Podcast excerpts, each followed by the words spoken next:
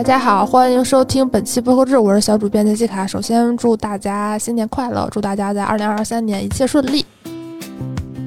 首先呢，本周的平台动向非常热闹，因为二零二三年已经开始了，在这个时间点呢，很多平台都发布了榜单，想必大家已经看到很多了。然后最近的两个榜单呢是网易云音乐和荔枝的。首先来先说一下网易云音乐，网易云音乐的他们这个不仅仅是关于播客的，是一个有声榜单，主要还是以一些有声书的内容为主，然后当然也夹杂了一些播客内容。跟播客比较紧密相关的呢，是它有一个十佳人气播客，一项呢是单人类，一项是多人类。单人类的话，可能更接近于大家印象里说的有声书和广播剧，我们就不掰扯这个播客的概念了。可能更接近大家印象中的播客呢，是这个十佳人气播客中的多人类，其中故事 FM、随机波动、日坛公园、凹凸电波、天才捕手、发发大王、无聊斋、大内密谈、怪诞志，哎呦嚯，被评为十佳人气播客多人类。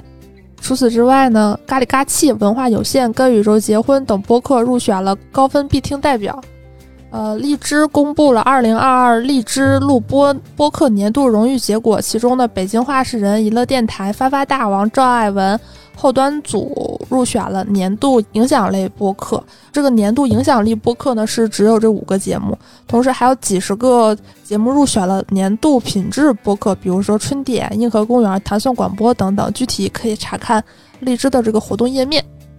在年度榜单之外呢，喜马拉雅在去年的。呃，十二月三十号发布了一份二零二二年原创内容生态报告，它这个也是有时候是广播剧、播客都有的一些内容。其中跟播客紧密相关的呢，它显示喜马拉雅上托管的播客数量超过了两万四千八百四十八个，这个数量确实蛮惊人。我之前看 Listen Notes 他们统计说，国内的。呃，中文播客行业已经有两万多，我当时还有一点将信将疑。那么说，如果喜马拉雅上托管的播客就已经有这么多了，那全平台加到一起的话，可能更多。这个数字还是蛮惊人的。同时呢，它也进行了一定的受众调查，显示城市白领、大学生是播客忠诚度最高的群体，音频播客正逐渐成为年轻人的生活方式。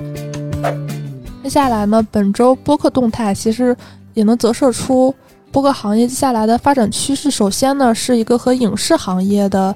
联动吧，算是故事 FM 他们的第六百零八期节目叫《情感诈骗王》，一场精心布置的顶级骗局。这期我相信就是很多听过的人都印象非常深刻，也非常推荐大家听一听。确实，它这个情节之离奇是，就是觉得说我可能。不太想剧透，就是用到剧透这个词来形容的一期节目。然后他们这期节目呢，获得了 High Shots 厦门短片周最具潜力故事奖。下一条动态呢，是与出版行业的一个联动，文化有限跳的 FM 随机波动入选了新周刊硬核读书会发布的年度十大推书人。跳的 FM 本身是中信出的节目，这个不必多说。然后文化有限和学习波动，他们的影响力越来越大，这就说明其实喜欢听播客的人和喜欢看书的人确实有非常大比例的重合。接下来呢是每周推荐新播客环节。首先呢有一个特别不太好读的节目，这个也是一个谐音梗吧，叫《知本论》，就是是知道的知。它的这个 slogan 就是希望与你一起以知识为资本，用价值的逻辑重新看世界。它的这些节目呢是定位为泛投资知识播客，他会邀请很多投资领域的大咖学者以及有趣有料的嘉宾聊聊投资、财富和经济世界的相关话题。第一期节目我听了一下，他们的嘉宾是比较强的，是一个资本的创始人，然后有非常丰富的投资经历，然后讲一些关于价值投资的故事。但是目前啊，第一次听的话就觉得说，呃，有料有余，有趣不足。不知道他们这个可能也是跟节目定位有关，但是确实是干货满满，推荐大家收听。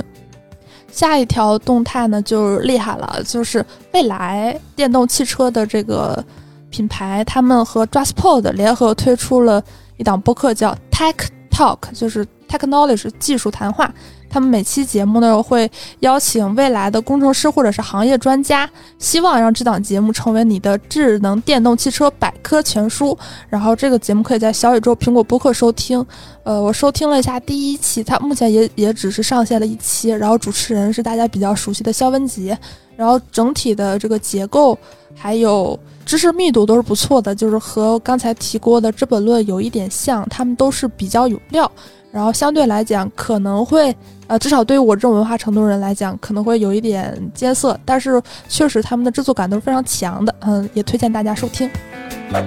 本周的营销风向就厉害了，有这个国际大品牌兰蔻，兰蔻就是女生可能都比较知道这个品牌，就是他们推出的产品都是相对来讲是比较高的价位，但是品质也都非常好。他们最近呢，用他们的一款产品发光眼霜为起点，邀请了七档播客，包括凑近点儿看、木有鱼丸、凹凸电波等七档播客。一起回忆那些熬过的夜，看他们如何化作小小的光亮，拥抱发光新一年。呃，目前我听了一下上线的几期节目，都是围绕熬夜来展开的。就是说，因为现在的年轻人的生活方式必然会包括熬夜这一项，那熬夜。一时爽，那个，那之后可能就会有一些副作用嘛。那对身体上的这个反应是最直观的。那么这个时候呢，你可能就需要一个一款兰蔻发光眼霜，大概是这个思路。而且它这个营销是蛮，应该是手笔还不小。首先是七档节目都是体量不小的节目，而且它还在小宇宙有个专题界面，就是你在小宇宙搜索那些年熬过的夜，就可以进入这个活动详情。